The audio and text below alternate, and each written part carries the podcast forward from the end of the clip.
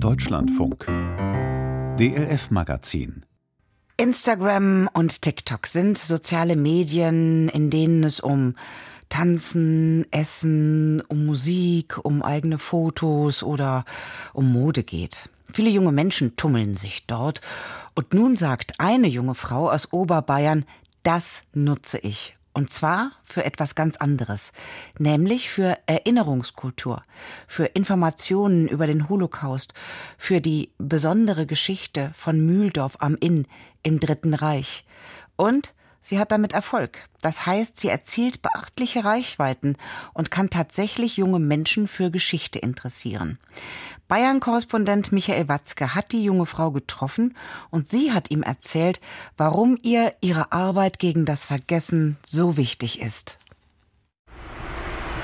Wir stehen gerade unter dem letzten Bunkerbogen an der sogenannten Hauptbaustelle im KZ Außenlager Mühldorfer Hartgelände. Hier mussten Häftlinge des KZs in Zwangsarbeit eine unterirdische Flugzeugfabrik errichten. Susanne Siegert deutet auf einen gewaltigen Betonbogen 30 Meter über ihr. Die Ruine aus der Nazizeit steht mitten in einem Wald bei Mühldorf, einer Kleinstadt zwischen München und Passau. Kaum jemand kennt diese Ruine. Nur wenige wissen, was hier vor 80 Jahren geschah. Also hier sind ungefähr 4000 Menschen gestorben, hier auch im Massengrab verscharrt im Wald. Der Rest wurde als arbeitsunfähig aussortiert und nach Auschwitz verschleppt und dann dort vergast. Die gebürtige Oberbayerin Siegert ist in Mühldorf am Inn aufgewachsen. Derzeit arbeitet sie in Leipzig als PR-Expertin Seit vier Jahren engagiert sie sich gegen das Vergessen in ihrer Freizeit und aus privatem Interesse. Ich glaube schon, dass, wie das wahrscheinlich überall ist, äh, an Orten mit solcher Geschichte, dass man so ein bisschen das wegschieben möchte. Ne? Der Holocaust fand woanders statt, aber bestimmt nicht bei uns zu Hause.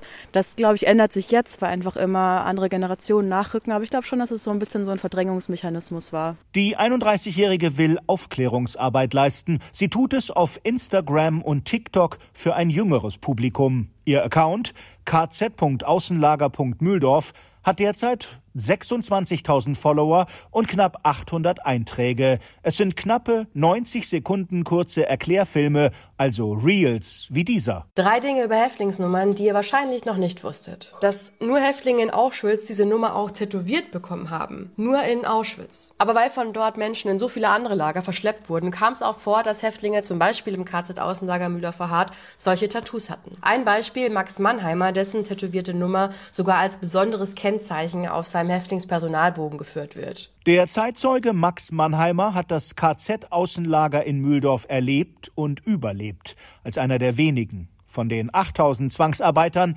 meist ungarische Juden, starb jeder zweite. Mannheimer hat später in Schulklassen und Seminaren von diesen grausamen Erlebnissen berichtet. Er ist äh, am Februar zwar erst 1945, aber war ungefähr noch zwei Monate hier und hat sich eben immer sehr für diese Gedenkorte eingesetzt, da mit Horst Seehofer damals gestritten, hat selber, muss man leider sagen, nie die Eröffnung von einem einzigen Gedenkort hier erlebt, weil er vorher schon gestorben ist. Die wurden 2018 eröffnet und er ist 2014 gestorben. Tatsächlich verstarb Mannheimer 2016. Es sind kleine historische Ungenauigkeiten, wegen der manch arrivierter Historiker den Instagram-Blog bisweilen kritisch beäugt. Erinnerungsarbeit auf Instagram und TikTok für manche zu einfach, zu platt, zu Social Media. Siegert betont, sie sei keine ausgebildete Historikerin. Sie schätze und bewundere die Arbeit, die besonders lokale Geschichtsforscher leisten, etwa zur KZ-Außenstelle Mühldorfer Hart. Trotzdem ist es ihrer Ansicht nach wichtig, auch auf sozialen Medien über das Dritte Reich und den Holocaust zu informieren.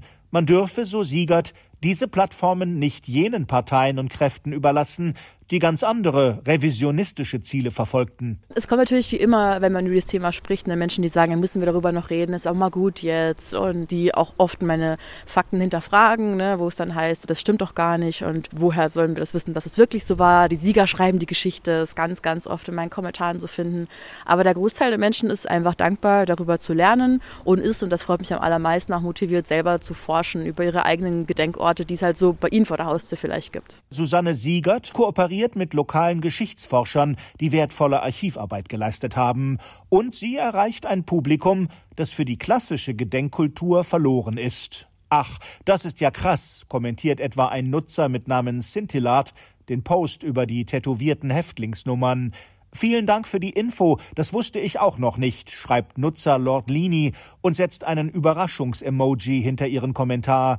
Die meisten, aber nicht alle Reaktionen seien zustimmend, sagt Siegert. Das ist erstmal wahrscheinlich ein bisschen befremdlich zu hören, ah ja, da ist jemand, der auf Instagram irgendwie Dinge erklärt, auf einem Medium, wo viel Food-Videos und Tanzen stattfindet und so. Also Instagram und auch TikTok, ich habe ja auch einen TikTok-Account, das macht das Ganze natürlich sehr viel knapper. Ne? Also ich habe in einem Reel, in einem Videoformat irgendwie 90 Sekunden Zeit, um das irgendwie darzustellen. Und klar fallen da rechts und links irgendwelche Geschichten und Einzelheiten weg, aber ich finde, das ist auch vollkommen in Ordnung. Man muss immer irgendwie Dinge reduzieren. Das muss auch eine Netflix-Dokumentation oder eine Geschichtsstunde. Susanne Siegert hofft, dass der Freistaat Bayern die frühere KZ-Außenstelle Mühldorfer Hart irgendwann zu einer offiziellen Gedenkstätte umwidmet, damit im Sommer nicht mehr Menschen unter den Betonbögen im Wald grillen, laut Musik hören und sich in den nahen Büschen erleichtern.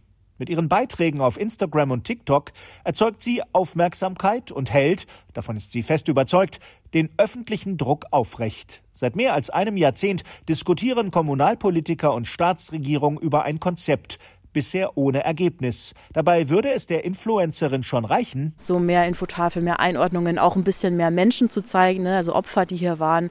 Das ist äh, das Ziel, aber was der aktuelle Plan ist, kann man bei diesen ganzen Wirrungen und Diskussionen gar nicht mehr so richtig nachvollziehen.